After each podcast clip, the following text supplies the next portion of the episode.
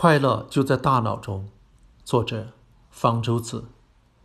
就像许多重大的科学发现，神经生物学最重大的发现之一纯属偶然。上个世纪四十年代，神经生物学家已掌握了一种研究大脑功能的新方法，在动物大脑的某个区域植入电极，用微弱的电流刺激它，看动物会有什么反应。一九四九年。马贡等人用这个方法发现，在中脑网状系统中存在睡眠控制中枢。这个发现一时成为热点。奥尔茨在一九五三年从哈佛大学毕业，到麦克吉尔大学做博士后研究，也想重复马贡的实验。他花了一周的时间，给老鼠的大脑植入一个自己用电线制作的电极，准备在下个星期一开始正式实验。星期天上午。奥尔茨到实验室，先试试看实验设备是否已经准备好了。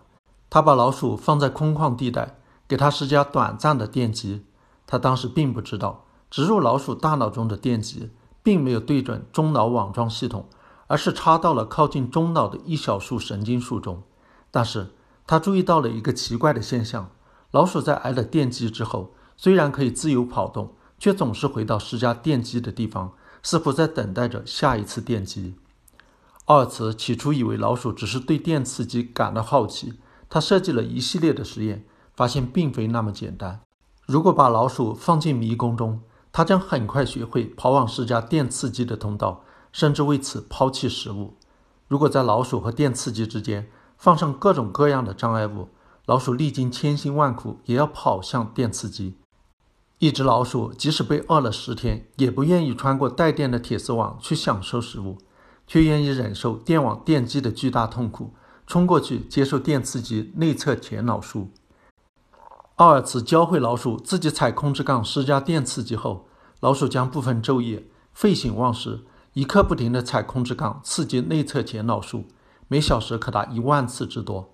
把饥饿的实验老鼠放进同样放了食物和控制杠的笼子里，老鼠将立即冲向控制杠，不停地刺激自己，浑然忘了饮食。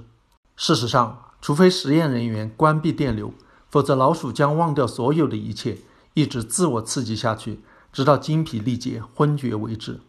显然，老鼠通过刺激自己的内侧前脑束，找到了一种无上的、绝不厌倦、永无满足的快乐，并非只有老鼠的大脑才有这样的快乐中枢。生物学家们对鱼、鸟、猫、狗、兔子、猴子、海豚等多种生物都做了类似的实验。都获得了类似的结果，人也不例外。在上个世纪六十年代，美国图兰大学精神病专家西斯做了一个按今天的伦理标准很成问题、不太可能还会有人去重复的临床试验。他往精神病和精神障碍患者的大脑中植入电极，希望通过刺激其快乐中枢使他们痊愈。如果把电极按键交给患者，他们会反复按它，有时能连续按上上千次。有些患者在装上这个由他们自己控制的装置之后，过上了正常的生活。到八十年代，生物学家对快乐中枢的结构有了更深入的了解，并知道控制它的神经递质是多巴胺。这个中枢的生物学功能是对生物体的生存、繁衍有益的行为做出奖赏，因此又被称为奖赏中枢。所有自然的和非自然的快感都被认为与奖赏中枢和多巴胺的分泌有关。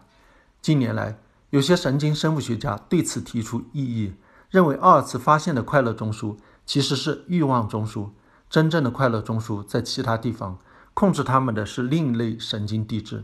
但是不管怎样，我们所感到的快乐乃是某种神经递质刺激大脑某个区域的结果，这一点是可以肯定的。不管是什么样的快乐，不管看上去是多么的超然，形而上，音乐的美感，爱情的甜蜜。做出重大发现的惊喜，得到的飘然，乃至宗教信徒的狂热，归根结底都是因为大脑中的一次次电击。如果这个结论让你觉得很沮丧的话，西斯的一个发现也许会给你一丝安慰。